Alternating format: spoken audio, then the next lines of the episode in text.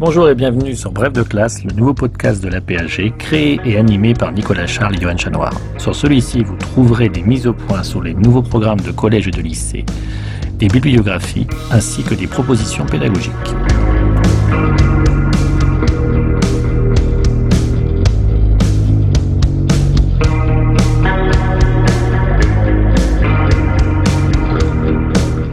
Bref de classe, c'est aussi la possibilité à chaque émission d'écouter ou de podcaster à part la partie pédagogique où un spécialiste vient présenter un document et un personnage que vous pourrez réutiliser dans vos classes.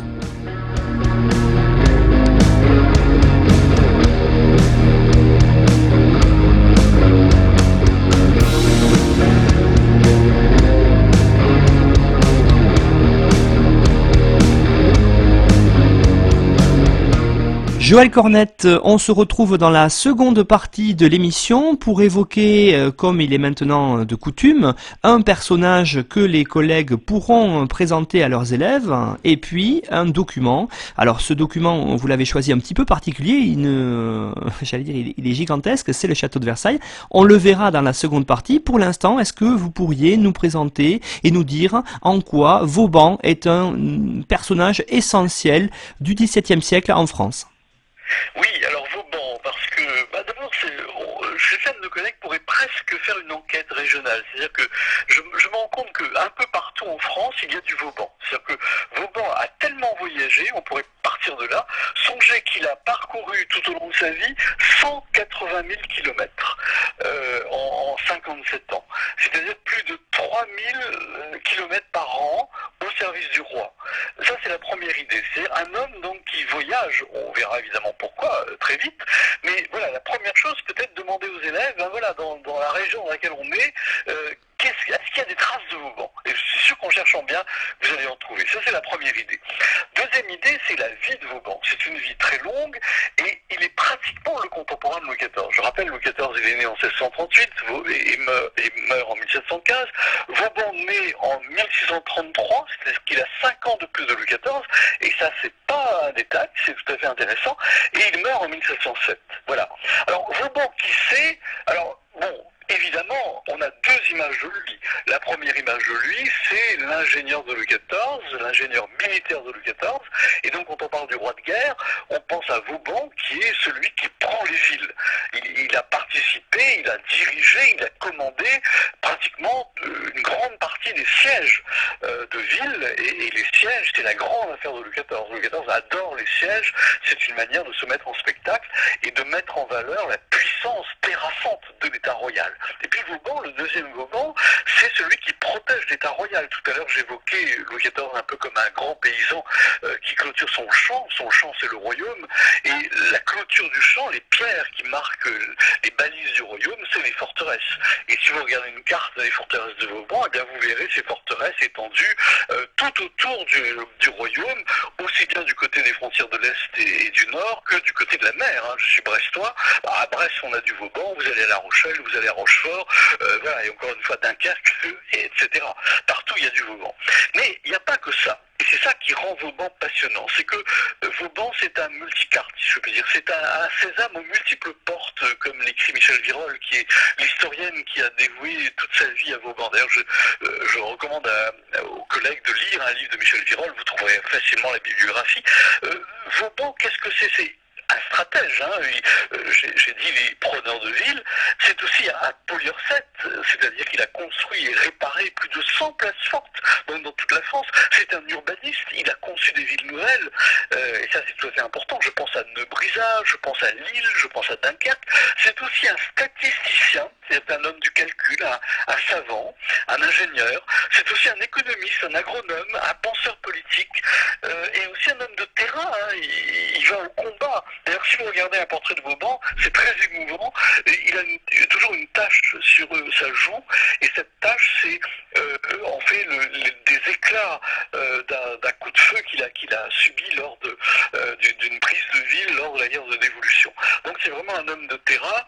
Et alors, il y a un troisième Vauban, et c'est celui qui m'intéresse le plus, c'est le Vauban qui, alors je parlais de, de ses voyages le royaume de, de France, de ses 180 000 kilomètres qu'il a fait. C'est-à-dire que, voilà, alors que Louis XIV reste un peu dans son palais, on, va justement parler de Versailles, Vauban voit la société réelle. C'est-à-dire que quand il va dans les provinces pour son rôle d'ingénieur, son rôle de, bâtisseur, de protecteur de, la frontière, eh bien, il n'hésite pas à aller dans des fermes de paysans de les interroger. Et là, si vous voulez, c'est passionnant parce que on a quelqu'un qui se rend compte concrètement des difficultés de la société réelle, c'est-à-dire des difficultés qu'ont à vivre euh, les paysans, euh, à joindre les deux bouts, comme on dirait aujourd'hui, c'est-à-dire euh, le poids des impôts, le poids des, des, droits seigneuriaux. Et donc, Vauban va tout faire pour, d'une certaine façon, imaginer euh, la manière d'alléger ces charges fiscales. Et ça, c'est le troisième Vauban, ce Vauban réformateur, qui va, euh, alors c'est le grand livre évidemment, qu'il va publier euh, avec ses propres deniers, et ça aussi c'est très émouvant. En 1707, l'année de sa mort d'ailleurs, il fait paraître bah, chacun connaît le titre, hein, la dîme royale. Et la dîme royale, c'est un livre où il explique, ben voilà, il faut un impôt euh, qui concerne toute la société. Euh, il ne faut plus que la noblesse soit exclue de, euh, de la fiscalité ou le clergé, mais cette dîme royale va peser sur tous les biens, sur tous les revenus. Finalement, c'est vraiment l'invention de, de, de l'impôt universel, en quelque sorte, de l'impôt sur le revenu.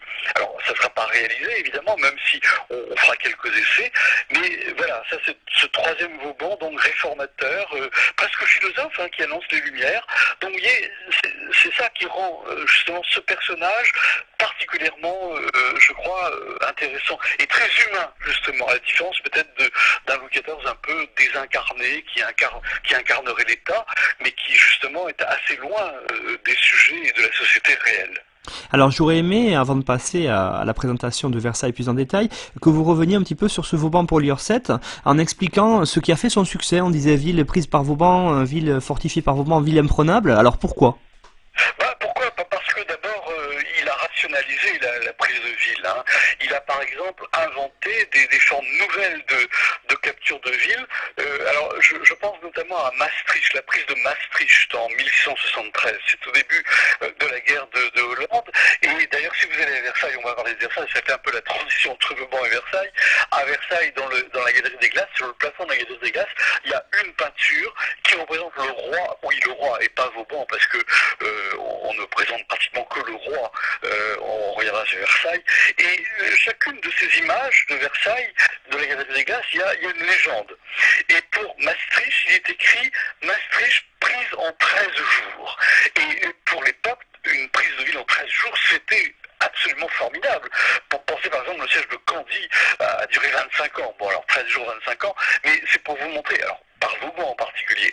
Euh, et pourquoi en 13 jours? Parce que Vauban à Maastricht a pour la première fois mis en place euh, le système des tranchées en zigzag, permettant d'avancer vers la ville euh, par un système de zigzag qui est pris d'ailleurs sur les Turcs hein, qui avaient innové de cette manière. Ben voilà un exemple de, rationalisation de, la prise de ville par Vauban.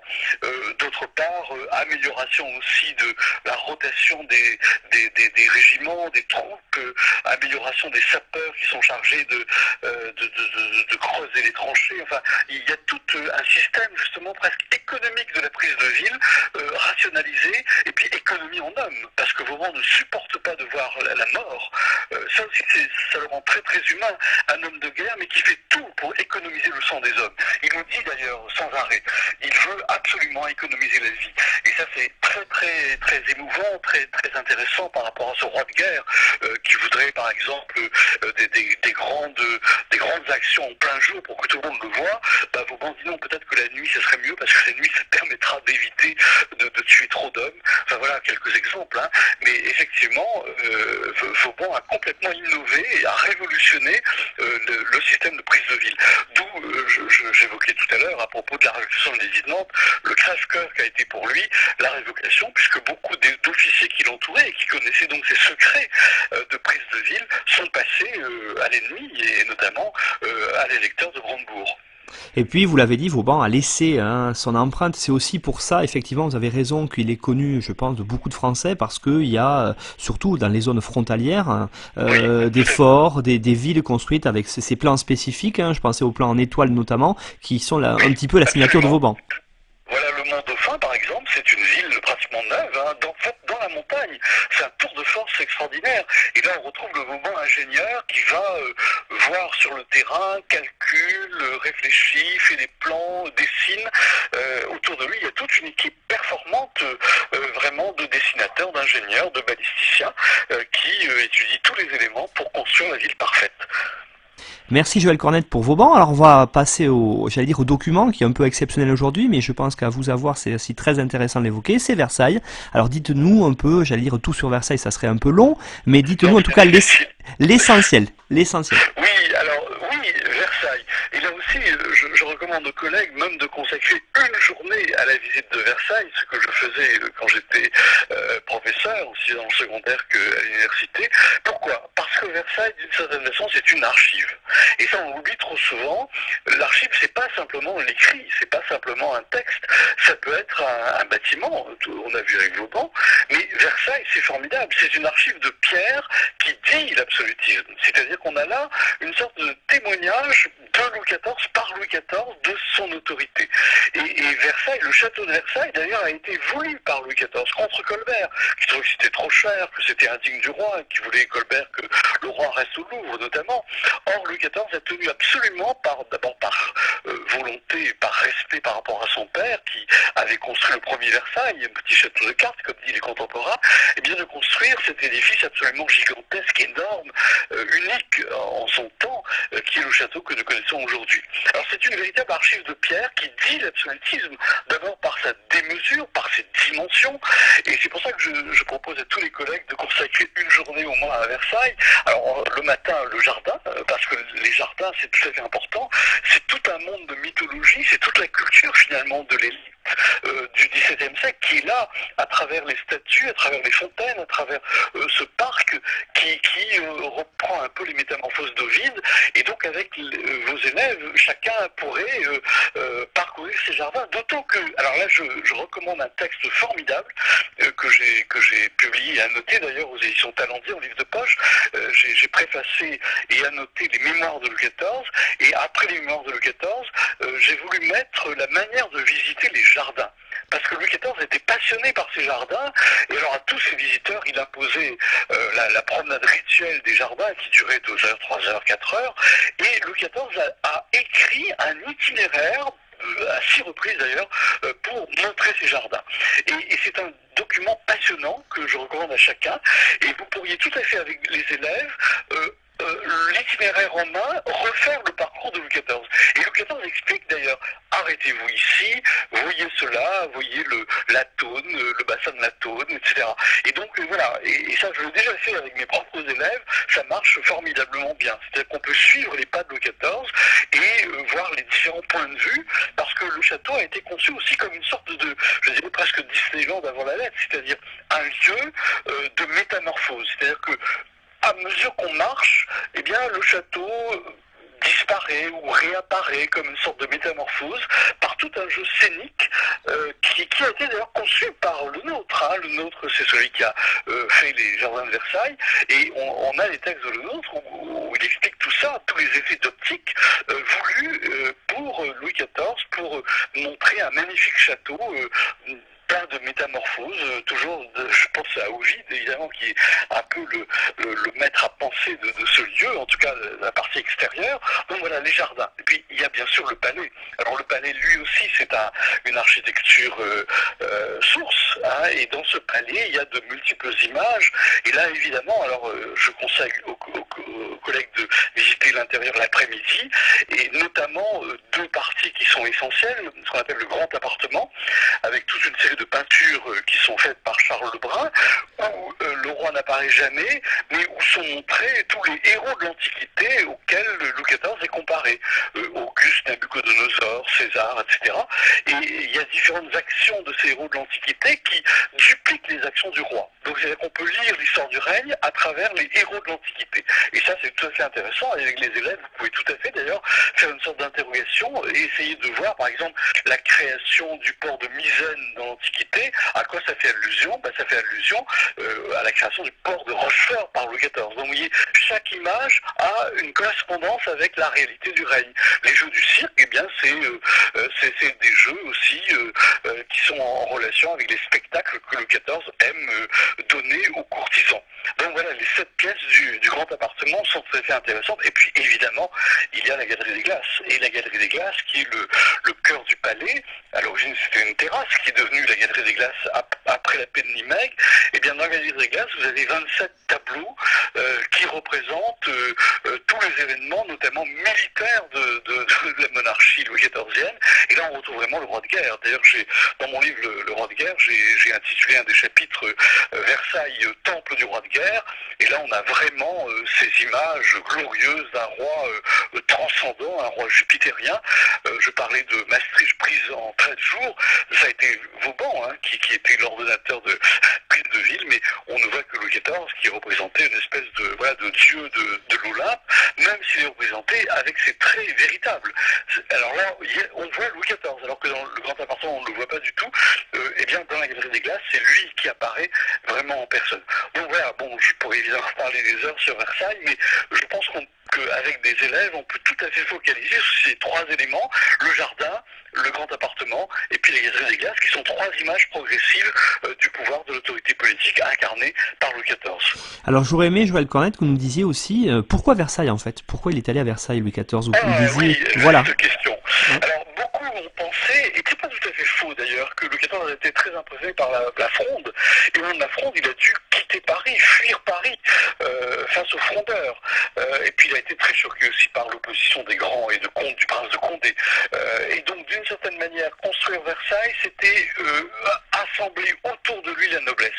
Et l'assembler dans un système, je dirais, de dépenses et d'ostentation tout à fait importante, puisque les nobles à Versailles sont obligés d'être près du roi.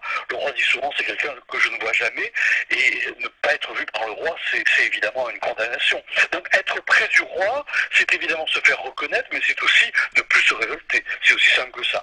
Et puis je dirais qu'il y a une deuxième raison auquel on n'a pas beaucoup pensé, qui est que l'État Louis XIV, c'est un État spectacle. Et donc d'une certaine façon, le cérémonial est tout à fait important. D'ailleurs, toute la journée du roi est ritualisée avec les élèves. Vous pouvez tout à fait euh, détailler depuis le lever jusqu'au coucher tous les éléments de la journée du roi. Et c'est une journée qui est un spectacle. Depuis le lever auquel participent les, grands jusqu'au coucher. Et donc pour ce, cette cérémonialisation, il faut de l'espace. C'est aussi simple que ça. Et donc d'une certaine manière, la grandeur euh, visuelle de Versailles permet de visualiser justement le spectacle de l'autorité politique. Parce que le pouvoir se donne à voir et la vision du roi euh, est absolument essentielle. Louis XIV est le premier acteur de ce spectacle, de, de cette salle de spectacle que représente euh, Et d'ailleurs, songez que Versailles ressemble à une salle de spectacle. La scène serait le château et euh, les spectateurs, ça serait la ville, puisque face euh, au château, il y a une ville neuve qui a été construite. C'est très rare les villes neuves au temps de Louis XIV. Et bien Versailles, c'est une ville tout à fait neuve. On a la charte de création de la ville en 1671 et vous avez trois avenues et immenses qui font 70 mètres de, large, ce qui est absolument inouï à l'époque. Tout est plus grand à Versailles que tout le reste. Hein. Justement, la grandeur visuelle de Versailles, c'est la grandeur de, du roi. Et ces trois avenues convergent en trident vers la chambre du roi. Puisque vous savez que tout se résume à Versailles, à partir de 1701, à un centre, euh, un centre qui est le, à la fois la chambre du roi et la, et la salle du conseil. C'est d'ailleurs très intéressant que les deux, les deux éléments, euh, salle de conseil où le roi dirige l'État et chambre où il dort, soient ensemble. Comme si finalement les deux corps du roi été confondus. J'avais commencé cette intervention en parlant de la vraie phrase de Louis XIV, je m'en vais, mais l'État demeurera toujours, je m'en vais le cœur, l'État demeurera toujours le conseil. Et eh bien, d'une façon, les deux corps du roi sont visualisés au cœur même et sont le cœur même du château de Versailles. Donc, si on vous suit, Joël Cornette, hein, Versailles, c'est à la fois une mise en valeur de la monarchie euh, du pouvoir Louis XIVien et c'est aussi un moyen euh, de euh, rabaisser hein, l'orgueil des grands, en tout cas de les faire venir à Versailles pour ne plus qu'ils se révoltent.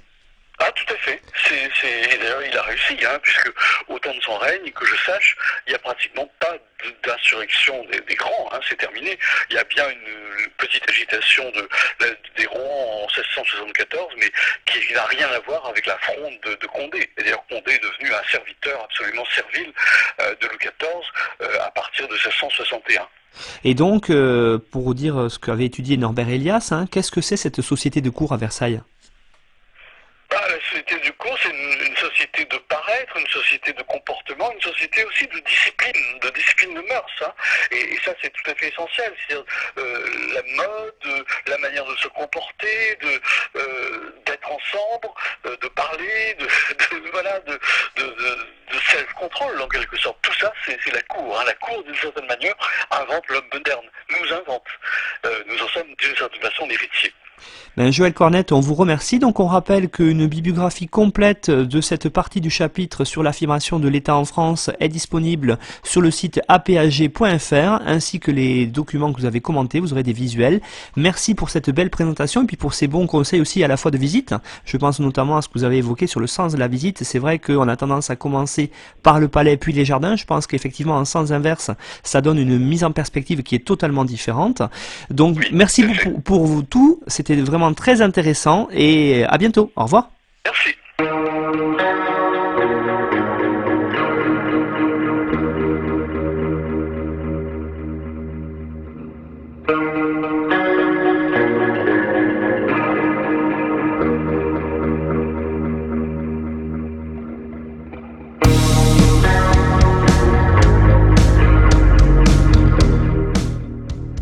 Retrouvez-nous sur Twitter, at brefclasse. Tout le contenu de l'émission, la bibliographie, les documents exploités par l'auteur sont disponibles sur le site officiel de la PAG www.apag.fr.